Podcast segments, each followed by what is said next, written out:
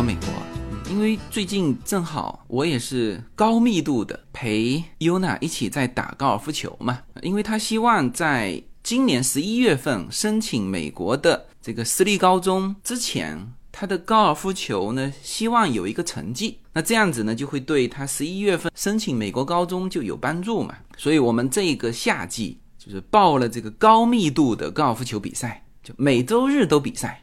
那么为了准备。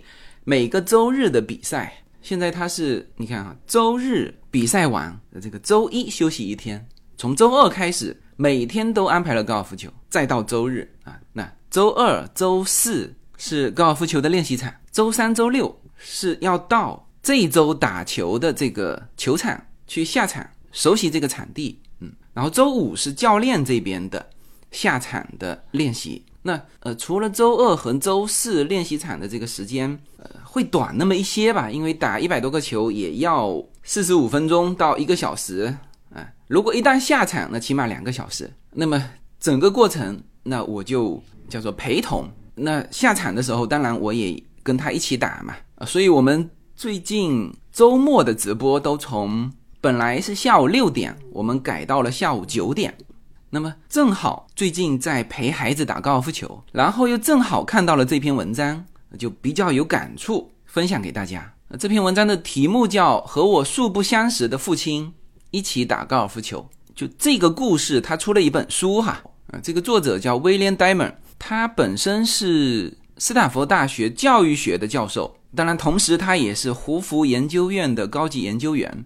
你看他的这个专业哈，因为他是学教育学，所以基本上他讲这些故事有这种教育以及心理的啊这种点在哈。他的新书也是这个名字，叫做《与父亲打一轮高尔夫球》，然后有一个副标题叫《探索过去现在和平共处的新心理学》。嗯，这篇文章最初吸引我呢，是因为他高尔夫球的一些呃具体的一些东西，比如说他的父亲在十二岁的时候。打的这个杆数就是十八个洞六杆，因为尤娜刚刚在这周末比赛的这个球场，呃，也打了加六啊，就是正常我们说高尔夫球都不是说打了多少杆哈，因为每一个球场它的标准杆是不同的嘛。一般来说我们会说打了加几杆，当然你如果说打到负杆啊，这个水平已经是很专业了哈。然后昨天呃，尤娜跟我一起。在新的这个球场，这个离我们家一个小时的车程哈，他打了加六，我打了加八。就是最早吸引我的这篇文章，是因为关于高尔夫球的一些具体的东西。大家知道，你如果正在玩一个游戏，或者是玩一项运动，然后听别人说到这个运动具体的参数的时候，你都会提起兴趣啊，因为会跟自己对比嘛。OK，呃然后呢，才感触到说，哦，他这篇文章写的蛮好的。就是它的各种元素都在嘛，比如说穿越时间啊，因为它和叫从未谋面的，嗯，这个 I never knew 也可以翻译成素不相识，也可以翻译成从未谋面哈。呃，他的这个场景就是他从来没有跟他的父亲见面，就是包括写这篇文章哈，也没有在一起过，但是他可以用某一种方式跟他这位父亲一起打。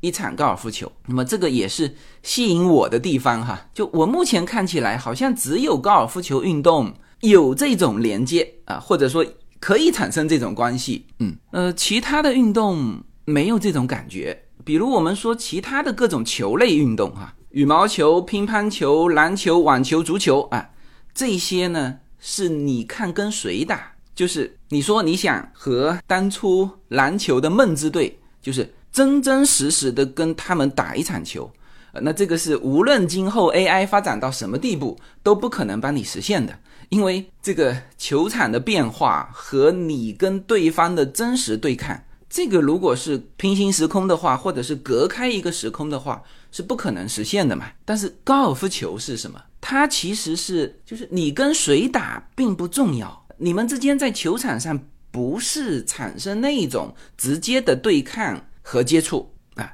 他其实就是自己打，然后呢，就是每一个洞打了多少杆，这个去作为比较。当然，你也许会说，那比如说赛跑是吧？这个人跑了一个成绩啊，那么你也跑，那么你跟他的那个成绩去比赛，就比如说你选择某一个明星，他在某一个场地，就你也选择那个场地，然后呢，你去跟他当初创下的这个成绩去竞赛，去感受那种你跟他的超时空的连接，行不行呢？呃，也行，但是呢，高尔夫球还是不一样的。高尔夫球十八个洞，它的变化。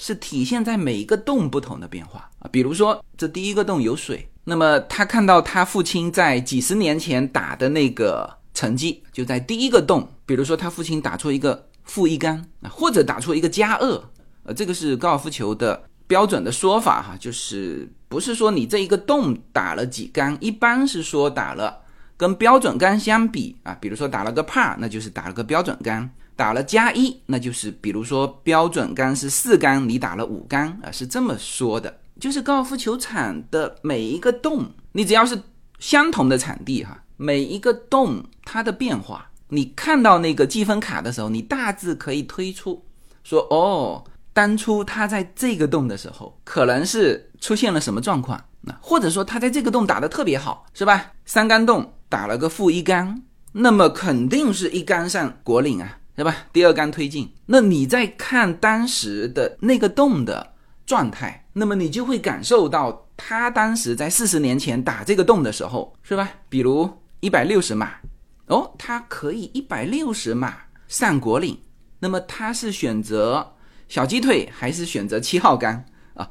就是这种的连接会非常非常的丰富，那么这就让这个不同的时间。在这个场地打的人产生了这种连接，他会比到非常具体的一些细节，然后去感受哦，当初这个人是怎么打出这个成绩的啊？所以这个概念又有那种穿越时空的概念在，呃，这种概念的作品，文学作品肯定很多了哈，呃，比如我立刻就想到的两部电影作品，呃，一个是。叫不能说的秘密啊，这个周杰伦的第一部导演的片吧。另外一个就是《海角七号》啊，都是台湾片哈。你看哈，就能够产生这种穿越时光的连接的。呃，另外这两个文学作品，它也用了这种可以产生穿越时光的这种媒介。比如《不能说的秘密》用的是音乐啊，钢琴曲啊，这个钢琴曲。它就是可以产生穿越时光的感觉，比如我们现在正在听啊，猫王当时录制的某一个唱片啊，特别是如果我们能够收到这种啊爵士乐，它 solo 的那一段，呃，真正我们就是玩黑胶的哈，一般会去收那种即兴发挥的那种非常少的发行的那种某个人的黑胶唱盘，就是每一个 solo 的。这种氛围和感觉和这个唱法都不同嘛，那么这个是即兴发挥啊，那么他当初的这个情感、这个节奏是吧？它可以原封不动的保留下来。我们现在可以穿越时光，听到他当时的这个声音啊，这个是可以的。音乐、钢琴曲，这个 OK。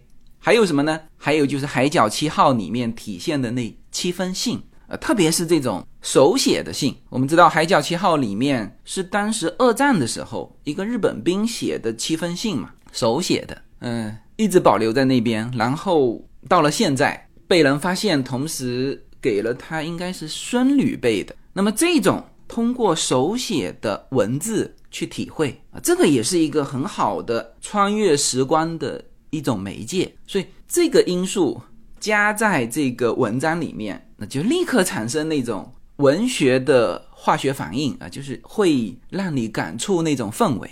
然后呢，这里面又夹杂了就时代的一些东西，比如战争啊，比如在当时快速变换的这种历史中个人的这种去留，再夹杂着什么他和他父亲的那种其实是比较微妙的关系。所以这篇文章我看完是很有感触啊，我先分享给大家。然后我们再展开来聊一聊亲人的陪伴啊，以及孩子的成长。The problem is all in your backswing, it's plain to see. You hit the ball much further if you swing more easily.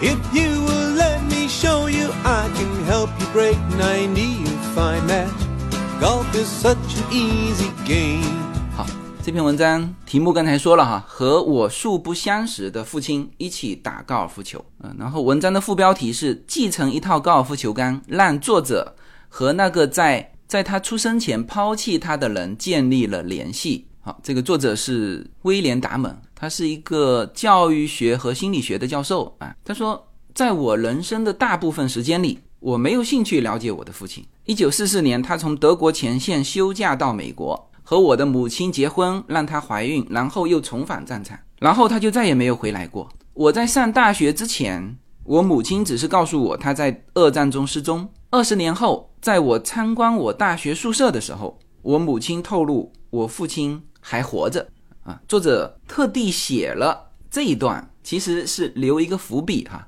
就是说，当他的母亲透露他父亲还活着的时候，其实他是有这个条件跟他真实的父亲打一场高尔夫球的哈。那么他写说，他就是他母亲嘟噜了几句，告诉我他每个月寄给他一百美元的子女抚养费，现在呢，他想用这笔钱啊，供他上这个大学。就是他现在想跟我分享这笔钱，呃，然后作者说，当时他被就他母亲的这个慷慨所感动，这个又是非常西方的一个思维习惯哈，就是他觉得他上大学应该自己付钱嘛，他母亲说他父亲有给他钱，希望他能够用这笔钱来供他上大学，呃，他说他被母亲的这个想法感动了，但是。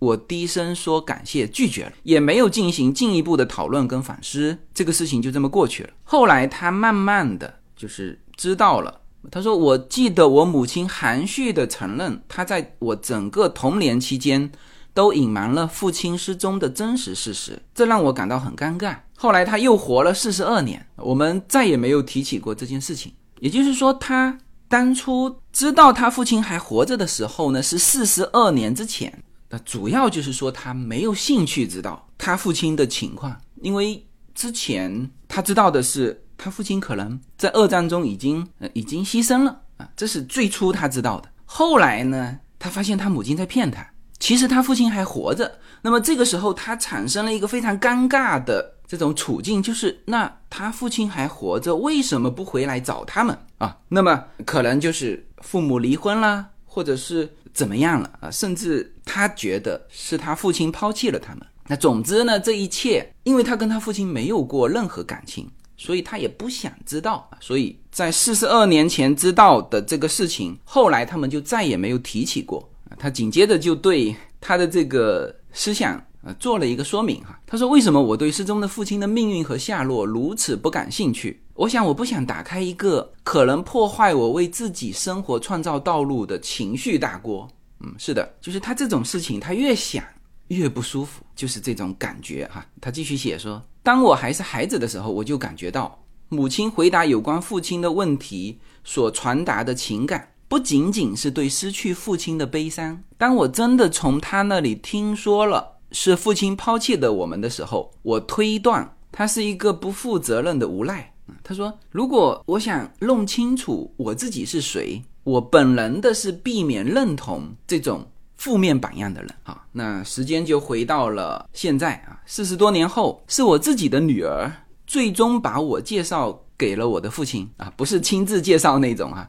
他括弧他已经去世二十年了啊，也就是说，当时四十二年前，他母亲跟他提起他父亲还在，就他有二十年的机会跟他父亲相认。那么他也从来没有见过他父亲的照片，就是连一个想象的印象都没有。然后是他的女儿对。自己的祖父感兴趣，然后就在网络上搜索他从未见过的祖父啊，他的祖父名字叫菲利普·戴蒙。他发现美国新闻局的一个口述历史里面提到了这个人，是一个资深的外交官。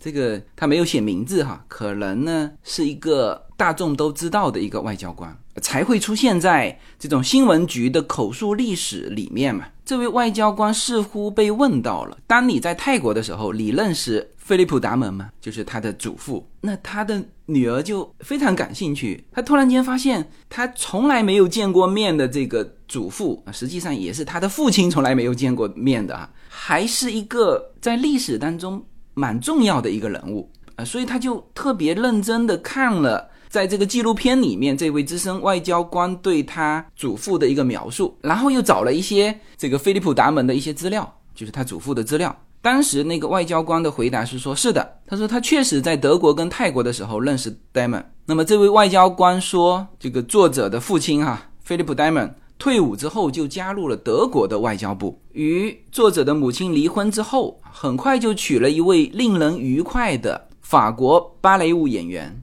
那很显然，他的父亲是一个外交官哈。”而且有一个非常般配的，或者说非常漂亮的这个外交官夫人。那么在二十世纪五十年代的时候，她被调往了 USAI，USAI 是美国新闻署的简称哈，United States Information Agency，USAI。他被调到了曼谷分部，在那里呢，他和他的第二任妻子与曼谷的国王和王后关系密切啊，这些都是在。这个纪录片里面，这位外交官说到的，然后这个外交官还特别指出啊，这个菲利普达蒙是一位伟大的高尔夫球手。然后回到作者这边啊，他说：“当我听到这一切的时候啊，首先让我震惊的不是其他的信息，而是我的父亲居然是一位伟大的高尔夫球手啊。”他说这句随口的话激起了我从未允许自己意识到的怨恨。我对自己抱怨道：“为什么我的父亲就不能来教我一两次高尔夫球呢？”啊，我一直很喜欢这个啊，他这里用了个游戏哈，但是从未获得过超出一般水平的技能啊。这个看起来是有遗传的哈，就是他也喜欢，但是呢一直打得不好，他就觉得说，为什么我没有机会向我这位父亲啊，这位伟大的高尔夫球手学习这项运动呢？他从一个非常具体的点所以你从这里面也可以看出，他当初知道他父亲还活着的时候呢，他也不愿意再去想他母亲跟他父亲的关系，也不愿意再去思考这些事情，也是对的。就是就从很多角度去想的时候，都可能会得到那种不愉快的感觉啊。当当然，即使没有这个伟大的高尔夫球。手这件事情，他可能也会从其他的具体的方面产生这种怨恨的心态，就是他感觉，就是他的父亲的确是抛弃了他，而他这个时候呢，他也身为人父，是吧？是他的女儿找到了他的祖父。好，那接下来是这位作者啊，他说我很快就克服了对高尔夫球的不满。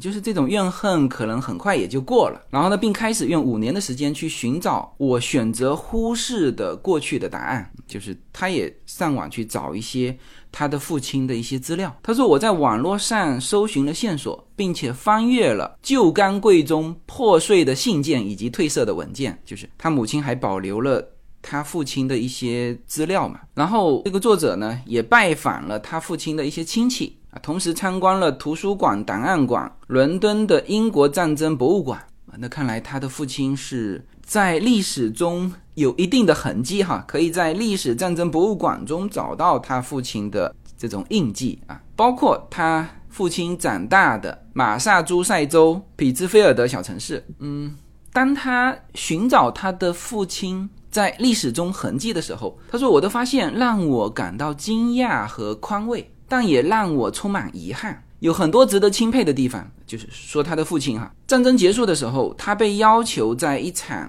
备受瞩目的战争罪审判中作为证人出庭作证。当时的记录表明，他的行为充满了勇气和正直。随后，他在冷战期间的德国和泰国推广民主价值观，取得了辉煌的职业生涯。那看来他是一个非常。有成就的外交官哈，他组建了第二个家庭，有两个漂亮的女儿啊，他们现在是我珍视的同父异母的姐妹，就是他们取得联系了嘛，然后他们的关系现在很好哈，啊，他们是兄妹啊。发现他所取得的成就，使我摆脱了长期以来对他是一个无名恶棍的焦虑。你看他这个时候用的词就不是怨恨了，是焦虑。焦虑什么呢？其实他是担心。没有人愿意承认自己的父亲是一个无名恶棍的哈，但是呢，当时他的成长让他感觉他的父亲抛弃了他的母亲跟他啊，让他感觉他的父亲是一个无名恶棍，但是又不愿意去去认可这个，那这就是一个焦虑。那么现在发现他父亲的啊，至少从外界看起来，他父亲的这个个人历史还是非常多人认可。至少不是他理解的那个恶棍。他说，呃，但是他也说了，这并没有减轻他在我出生时抛弃我和母亲的不负责任，但是他的确是为我提供了一条尊重并且最终原谅他的道路。嗯，是的，这个的心理描写哈，就是我说到的这篇文章吸引我啊，也吸引很多读者的。那种很好，可能也是非常经典的描写手法。当然说描写手法，呃，也不合适，嗯，或者就是这个作者的心路历程，叫做和这位从未谋面的、曾经他觉得是一个无名恶棍的父亲穿越时空的一个和解。你看他自己是这么表述的哈，他说这也为我自己的自我认识提供了一条道路。父亲一生的揭露，促使我进行生活回顾。这是因为他自己学心理学的嘛。他说这是传奇精神病学家罗伯特巴特勒发明的一种方法。这个生活回顾包括通过搜索我们的记忆，并且检索学校的记录和其他个人文件，来检查我们过去的高潮和低谷。除了其他事项之外，我发现我和父亲就读于同一所学校啊。他终于找到一些重叠的痕迹哈。这个也很有意思哈。这个学校是。安多佛菲利普斯学院，我还查了一下这所学校哈，这是一所高中哈，就是美国典型的这种私立高中。根据他网站的介绍，它是全美历史最悠久的高中之一，也是十校联盟的成员啊。那看来是非常好的一所高中。这个作者说，我一直想知道我是如何进入这个一流的教育环境的他说，因为我是在马萨诸塞州的布罗克顿长大，而安多佛就是。这个高中在他所在的那个环境中啊，是并没有太多人知道的。那很明显，他说是我的母亲安排了必要的奖学金，因为他知道父亲是在那里毕业的啊。这里我也穿插一句哈，就是教育啊，我们最近在我的直播以及我们的会员节目里面多次提到，叫做教育的选择啊。其实家庭给到孩子的教育，简化到最基础的，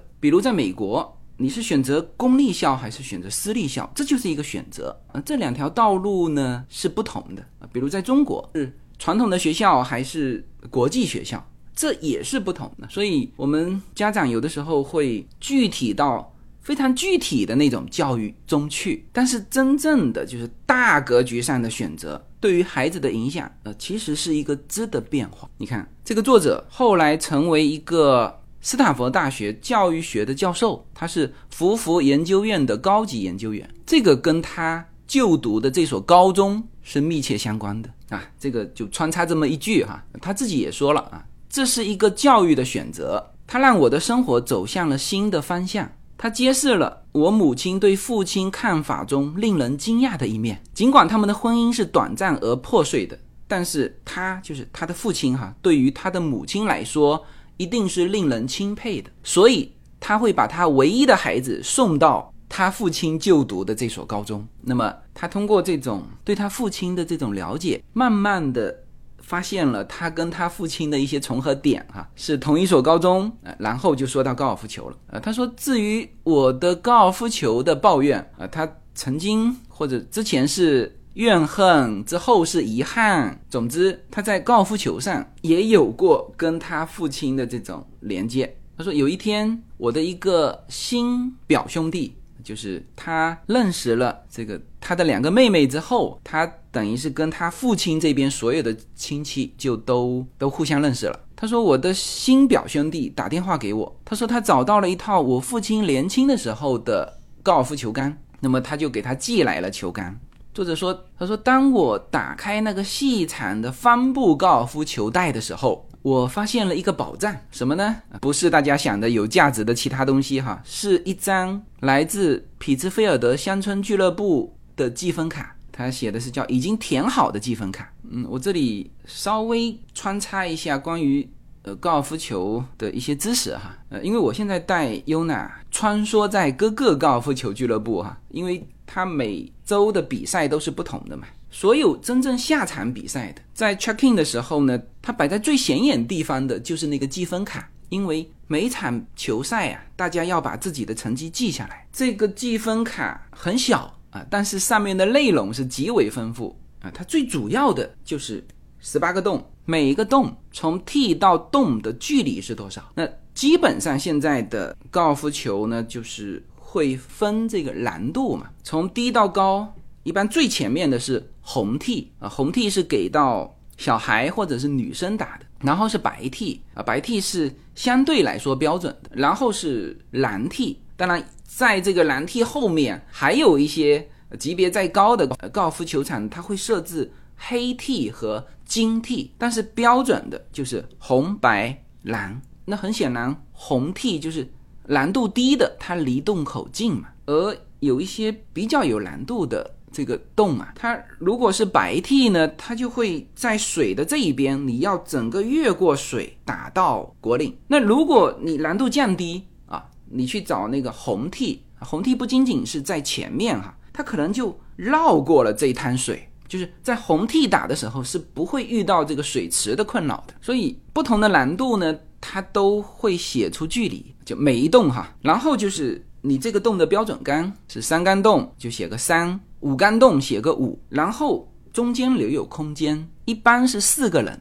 前面写上你的名字，然后呢，你每打一杆，比如说第一洞你打了三杆，是吧？打了个帕，那你就写个三，一个一个写下去。到十八个洞的时候，比如说你是八十五杆啊，或者是七十五杆。它标准杆也有一个总的合计哈，比如说标准杆是七十二杆，是吧？那你打了七十八杆，那就是加六，就总杆数加六哈。这个就是就是计分卡最最基础的信息。我为什么要这么详细的描述这个计分卡呢？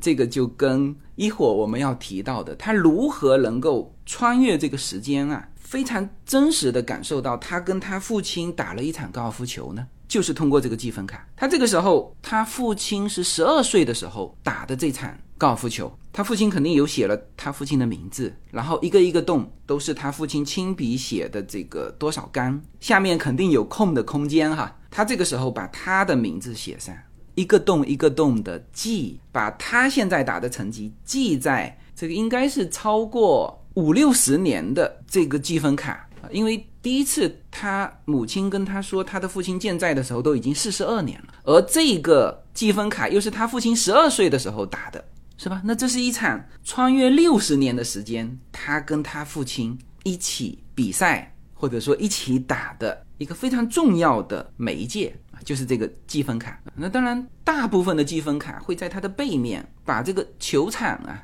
十八个洞具体的地图给标上，当然都是很简易的哈。这个也是一种连接。大部分美国的高尔夫球俱乐部哈，从建好到到现在，基本上不太会动。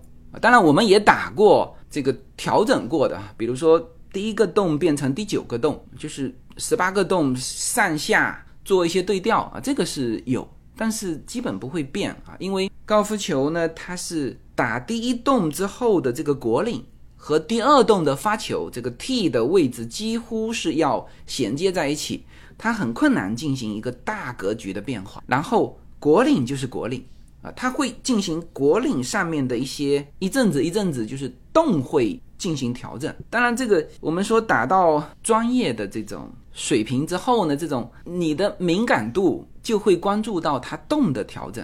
比如说，它这个旗是白色的、红色的，或者是蓝色的啊，它一段一段时间都会在果岭上开不同的洞，就是把原来的洞填掉。那这个就有一些变化，因为整个果岭它不是平的，它总是会高高低低啊。如果你这个洞是开在比较平的位置的上方，和开在这个斜下来的这个坡的中间。这个对于你打球呢是完全不一样的，但是这个就是已经是很敏感了。我们甚至说早晨打和中午打，下过雨之后的第二天打和第五天打，在果岭上的感觉都不一样。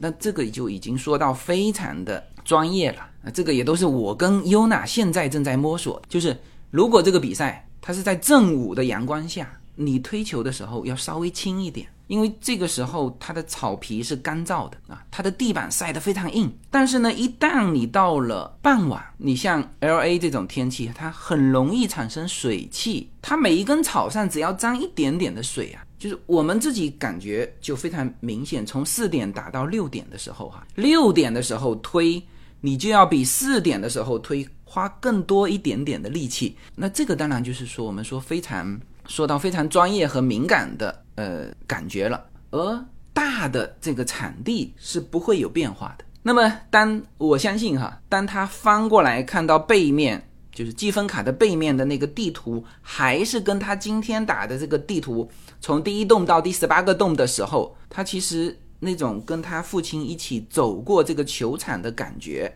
这个超越时空的连接，也会非常有体会，哎。所以，因为我们最近天天在这个一些细节上，我跟 Yuna 在一起推敲摸索哈，所以这个积分卡我就多说几句。当然，这也是一个我们理解这篇文章、理解这个作者的感触需要理解的部分。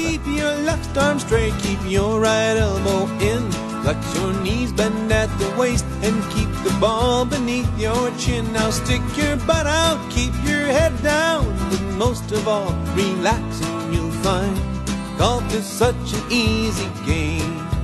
我们继续回到文章哈，他说我的父亲十二岁的时候曾经在那里打过一场比赛啊，那这个看来还不是随便打的啊。我们一种叫下场，一种叫比赛。比赛的时候，它的这个杆数啊，是就所有人认可的哈。哎呀，这个我们又说到一些很很行业的一些细节啊，就是优娜如果跟我打，她的成绩呢有可能会好那么一点点啊。比如我们自己打的时候，推杆这个球啊，只要碰到那个那个插棋子的那个杆。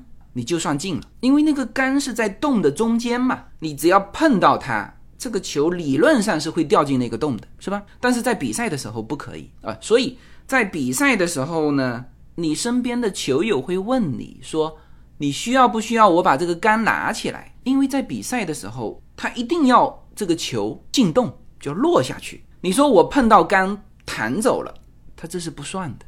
那当然有人也不拿起来，因为。因为他用的力气就是刚刚好滚到那个洞啊，就不存在弹出去的那个力道。但有些人就要拿起来。我跟 Yuna 说，你比赛的时候无论什么情况，你都要把那个杆拿起来啊。这是一些细节，就是主要就是说比赛的时候的这个成绩是一个公认的。他说他的父亲在十二岁的时候，在这张积分卡上的比赛里，在十八个洞他打出了六杆。啊，那这就是加六嘛。然后他还说明了一下，他说这对于一个用老式铁杆、木杆来打球的孩子来说，这个成绩已经是非常出色的高尔夫球成绩了。那是的，这里我又要补充几句哈。高尔夫球啊，我目前不清楚球有没有进步哈，反正杆呢，至少现在和二十年前这个杆的进步是非常不同的，因为以前是用木杆。铁杆现在呢都是用这个碳纤的，更轻嘛。那当然，有些人为了追求那个力道，反而是选择铁杆。那像我呢，就是力量小一点，那我选择的是碳纤材料的啊这种杆啊。那这些对于球杆的技术的改进啊，对于现代人打球来说，其实它成绩会提高很多哈。我大概半个月之前嘛，和一个我的会计师，他女儿正好也在打高尔夫球嘛。然后他女儿原来跟优娜就是朋友哈，是的，我和我现在的这个会计师是因为小孩在一起玩啊，我跟他认识的。后来就是我们的报税啊，增加了一些公司之后就越来越复杂。我之前选择的那个简单的会计师事务所无法应对之后，我就把我的业务就移到了他这边。呃，那么这位会计师呢，他年轻的时候，他说他的最好成绩是七十二杆还是七十三杆啊？这是非常好的，七十二杆、七十三杆，一就是十八个洞，大概加二加三的这种杆数了哈。这就是我们说的小七嘛。正常打球就是你很快可能会到叫做大八，八十五杆以上，然后是小八，然后是大七，然后是小七啊。呃，其实进七。呃，已经在业余选手里面，基本上你是一流的了。就是呃，非职业选手说跟你赌一场球，他都很困难说能够赢掉你的哈。呃，然后我这位会计师就是曾经的高尔夫球高手，当然现在他的成绩，反正优娜说的哈，他还不如我。高尔夫球就是这么一种就特别难的运动，在于说你只要一段时间不打，你的成绩会迅速掉下来。那么很显然，这位会计师说的是年轻时候的成绩哈。然后呢，我那天跟他们在一起打，我看他开球的时候，拿出了一个我现在看起来哈非常怪异的一个大杆，我们说的叫 driver 嘛，就是一号木杆。那当然，我对这些球杆其实不太了解啊，我只是提了一句，我说，哎。我说你这个球杆，那他就立刻明白了嘛，他就接下去，他说这是二十年前非常著名的一个大杆，可能就是某个品牌的推出的非常经典的一个一号木，那非常明显，它跟我现在的这个 driver 是完全不同的。就是第一，我们现在的这个一号木杆的球头更大，呃，至少是它的一点五倍吧，那就一看起来就特别明显嘛。还有就是它有一点方方正正的那种感觉。我们现在是整个现在的技术和设计，让整个这个球头啊，整个的弧线更好。那当然，这还是二十年前哈。按照这种高尔夫球杆的发展来看，那个六十年前的，所以我们现在为什么有这个疑问？说，哎，你拿的这个一号木啊，我们说一号木杆。明明就是一个铁杆或者是一个碳纤杆，没有你看不出有一块木头在上面。为什么它叫木杆？是的，以前呢，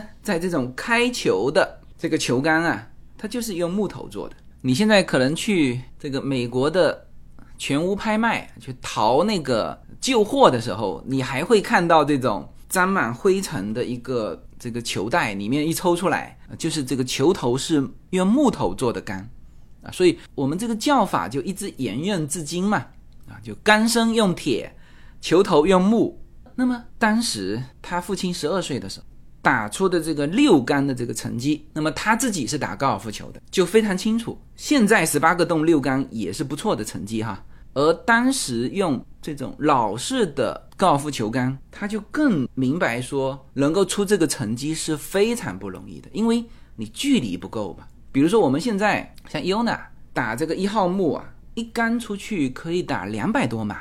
你知道以前我们标准的四杆洞就是两百多码有的两百三十码，有的两百五十码。那么你如果一杆能够打两百多码，就是你一杆就可以滚到果岭。而它为什么设置四杆洞呢？就是以前的这个球杆，它一杆是一定滚不到果岭的，那么还要再打一杆。才能够上国岭，因为你还剩七八十嘛，所以这就是比较标准的四杆洞。但是现在的这个高尔夫球杆的就不断改进它的工艺之后呢，就像现在 Yuna 十三岁，他可以一杆打两百多码。所以我现在跟他说，你的优势反而是在什么呢？反而是在四杆洞、五杆洞。那事实也是如此哈，他反而在三杆洞总是会加一杆，而在四杆洞、五杆洞常常打怕。呃，这不是因为他的技术多好哈，就是我们说跟传统相比，是因为现在高尔夫球杆的改进，所以他看到这个积分卡的时候说，呃，发现了一个宝藏哈。当然这里面也有他很惊讶于他的父亲十二岁的时候用老式的铁杆能够打出加六的这个成绩啊。那么拿到这个积分卡之后，他就在想着，他也。到这个球场打一场球，他说他很想看看我父亲当初比赛的这个球场。很显然，在拿到这个积分卡之前，他没有在这个球场打过球哈。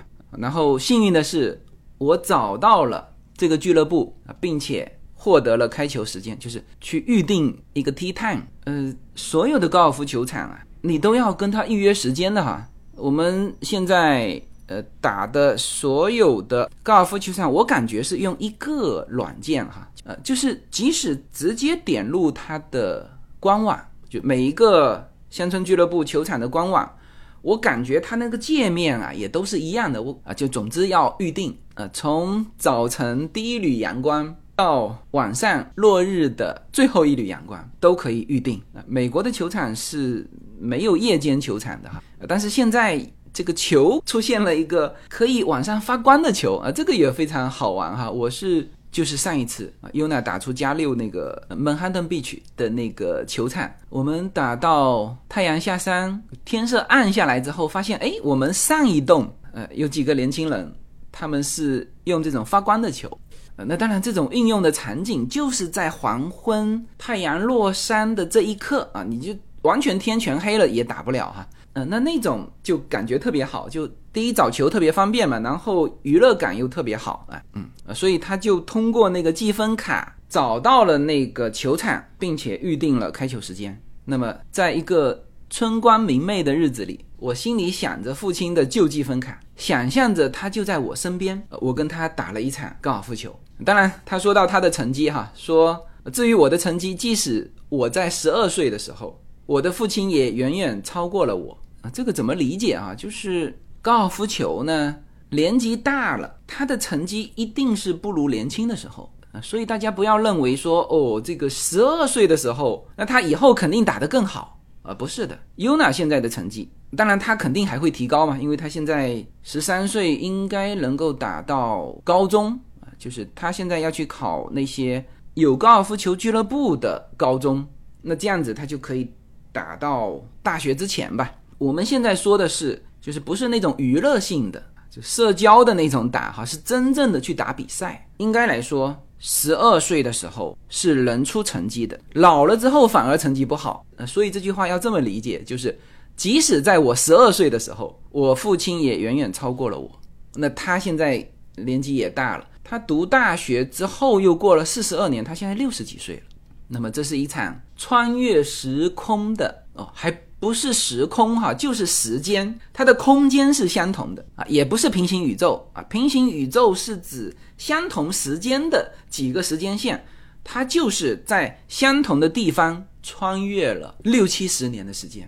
这个作者是这么写的哈，他说：“我想象中和父亲的交流，使我与他产生了一种感觉上的联系，与他在世的朋友的会面建立了更密切的联系。”我现在已经认识了我同父异母的姐妹、表兄妹以及其他的家庭成员，尽管比我希望的要晚很多。随着年龄的增长，我们成长的能力依赖于开放的思想、好奇心，愿意冒险发现可能扰乱我们情绪平衡的事情。以我对失踪父亲的态度来说，我一生中大部分的时间都没有冒这个风险。当然。也就失去了在他还活着的时候认识他的可能性。从文字中，我能够体会到他的那种遗憾。哈，他最后说：“我学到了什么呢？啊，就是在为时已晚之前，与亲人进行重要的对话，可能很难做到，可能看起来很尴尬或者不受欢迎，并且可能不会以微笑和拥抱结束。但是，这是避免自己在晚年。”渴望在后九洞有人陪伴的唯一方法，有一些他描写的话呢，就是对于打高尔夫球的人就特别能够理解。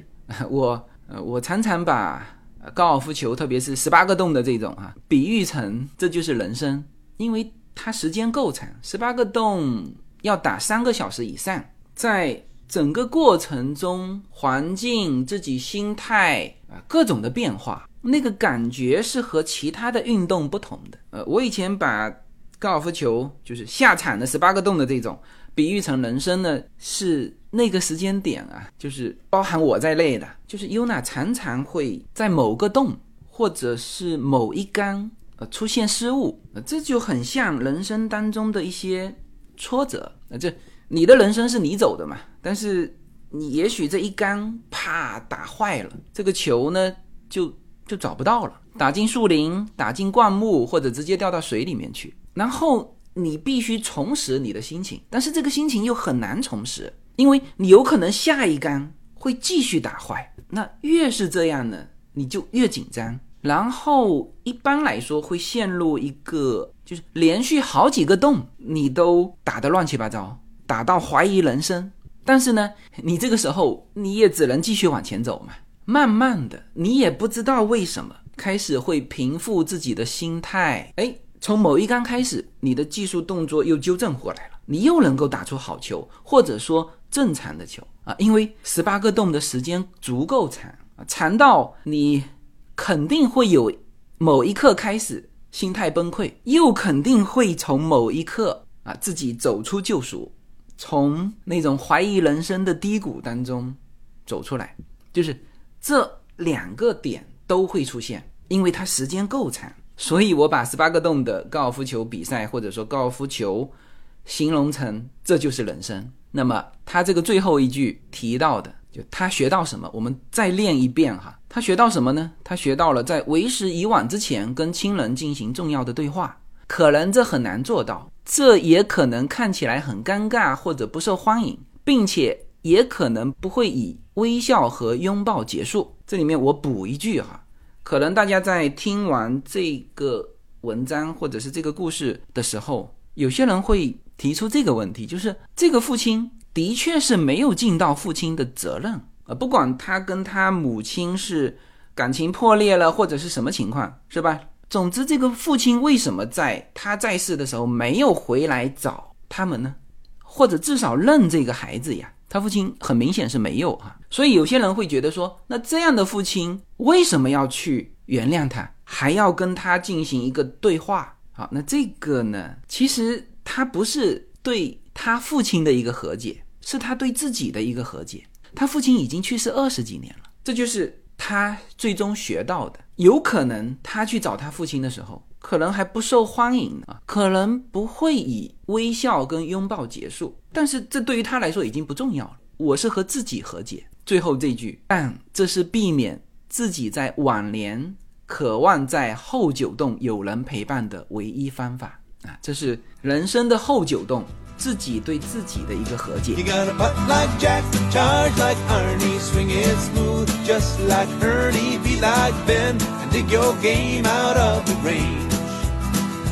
Daily ask and crush that driver. Concentrate just like Tiger, and you find golf is such an easy game. All you gotta do is hit that bay like Trevino, play that draw just like Sergio, hit it straight.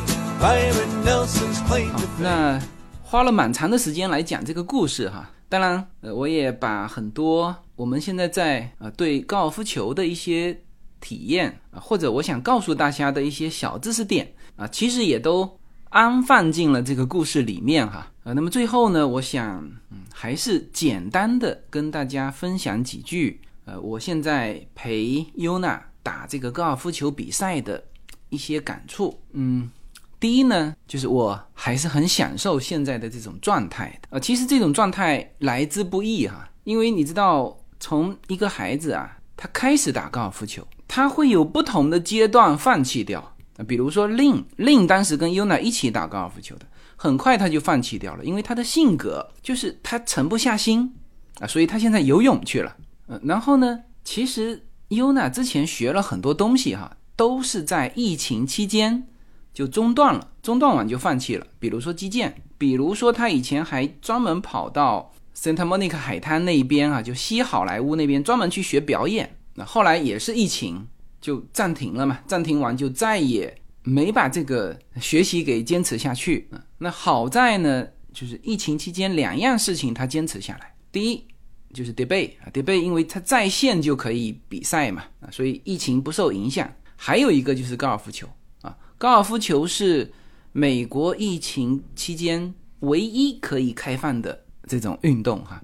呃，其实美国在特别是疫情前期的时候，像加州啊，这个是控制的非常严的啊，但是也就是高尔夫球，无论是练习场还是下场地都是开放的，所以他在这三年。反而其他全放弃了，然后把高尔夫球坚持下来。当然，也有人放弃在一直打不出好的成绩啊，或者说年龄到了啊。所以优娜现在他是十二到十四岁组嘛，他现在到十四岁的结束还有一年半时间啊，所以至少在这一年半啊，他还是可以把这个比赛给进行下去的。所以现在我跟优娜的这种状态啊，就是。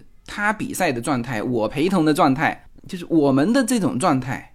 我们身边有好多的家庭，他们也是父母陪小孩打高尔夫球，但是呢，他总是这样那样的原因，呃，这个状态不如我们比如这个父亲高尔夫球打得非常好，但是呢，他小孩是经受了那个成绩不好的那个打击，呃，然后就始终没恢复过来，就是说心态上没有恢复过来哈。还有呢，就是可能小孩子年龄也 OK，啊，父亲也愿意带，但是呢，他正好属于什么阶段哈？就是从练习场到下场的这个过渡阶段，呃，所以他现在还无法参加比赛。那你知道，无法参加比赛，即使在下场地，也是一个非常枯燥的自己跟自己比的那种状态，呃，也很容易放弃啊。那当然还有就是家长没有办法带小孩，小孩可能自己也有点兴趣，但是家长不打，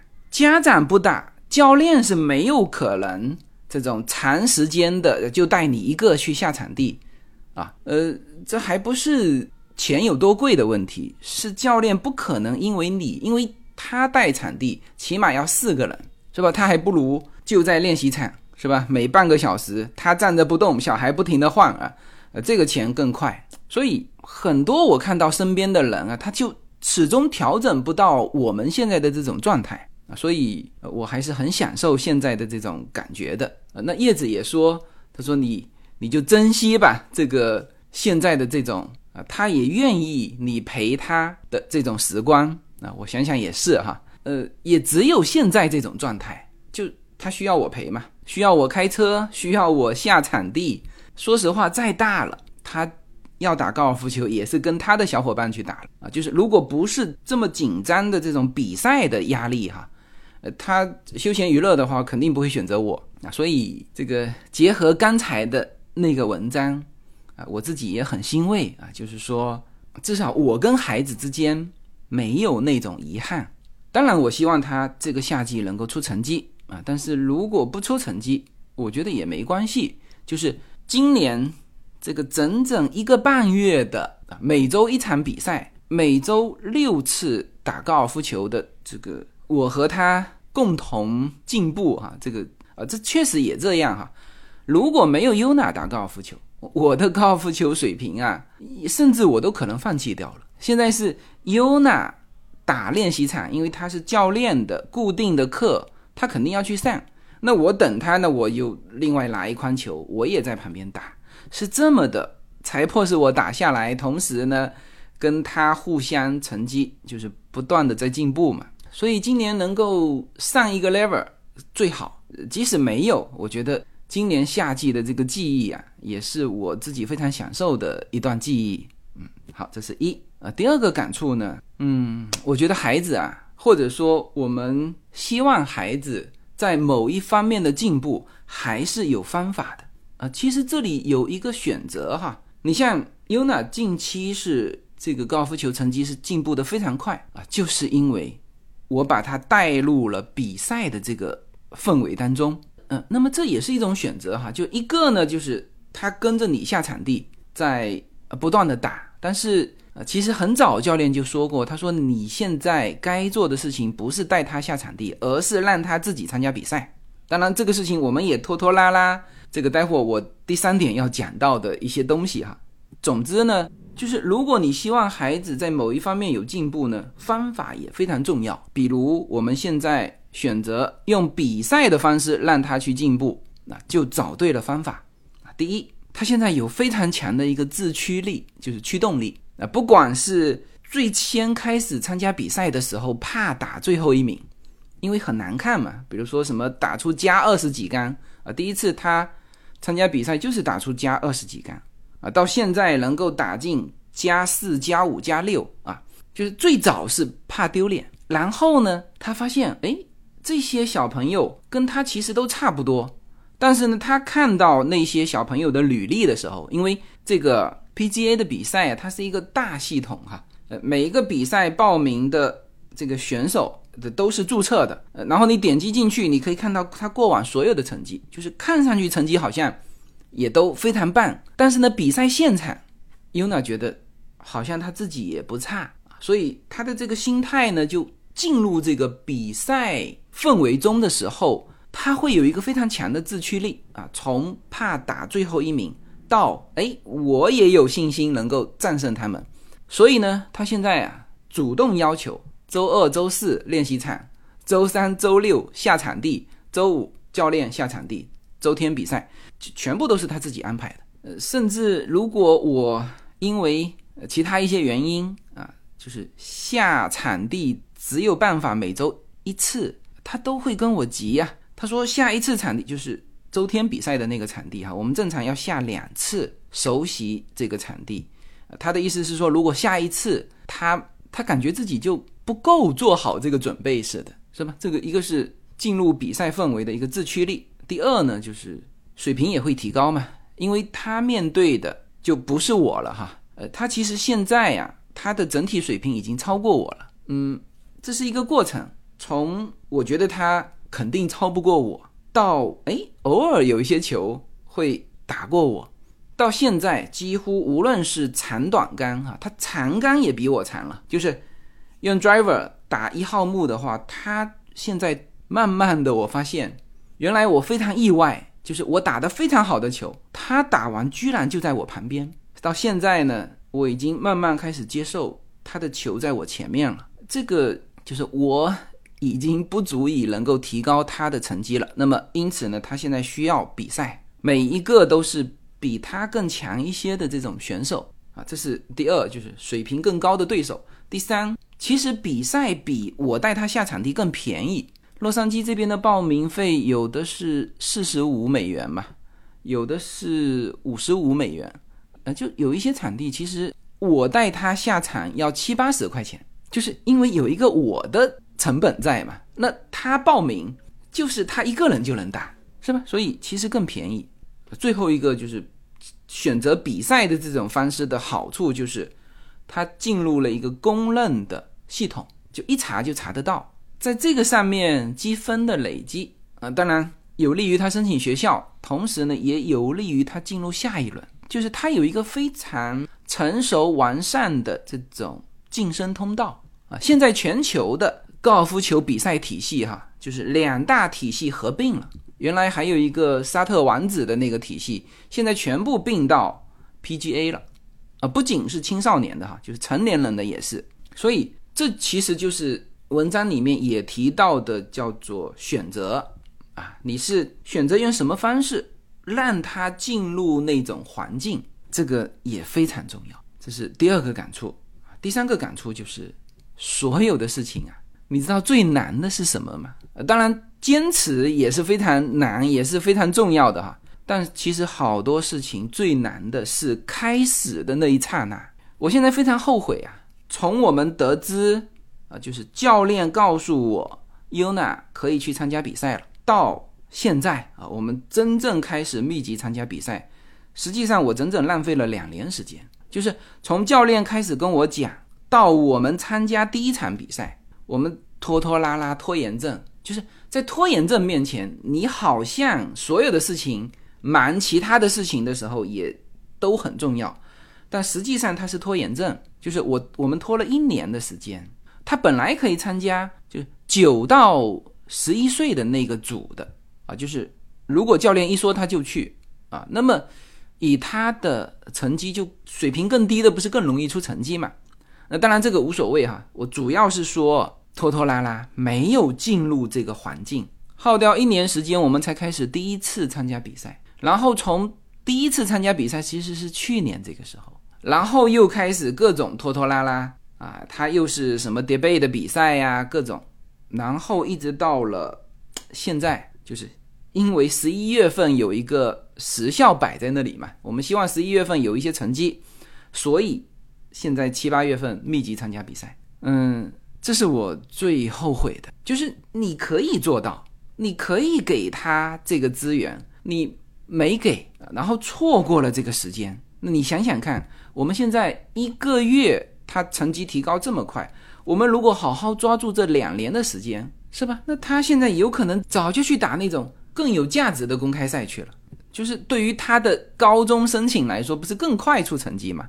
就是这种拖延症啊。所以我总结。就是开始是最难的，就做任何事情开始那一刹那是最难的。只要你开始做了，你就进入了一个良性循环的体系，好吧？那时间关系啊，其实我还想展开说一些啊，但是我们暂时吧，这个话题就先收啊。以后如果还有机会，再给大家展开关于陪伴以及成长的更多的一些内容吧。好，那最后做一下广告哈，呃，我现在大量的时间跟精力是在做会员专辑的一些内容，这里面有包括我们两期的会员直播啊，全部是把海外最及时的讯息啊，大家关心的所有的话题，我是通过直播的方式啊，以新闻的内容给到大家。呃，还有我们的会员专辑的一些专题节目啊，比如熟悉的陌生人啊，长期规划呀，还有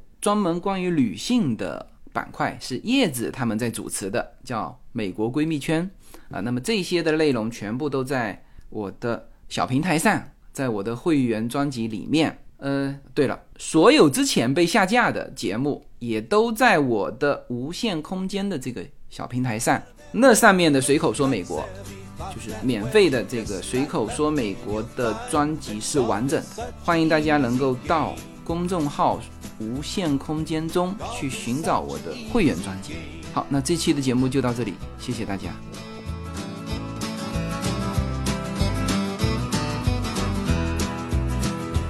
Now you have to shift your weight or you will hit it fat or thin. Your swing plane has to be consistent from beginning to the end. Don't overpronate and remember that it's all about the zen. You'll find golf is such an easy game.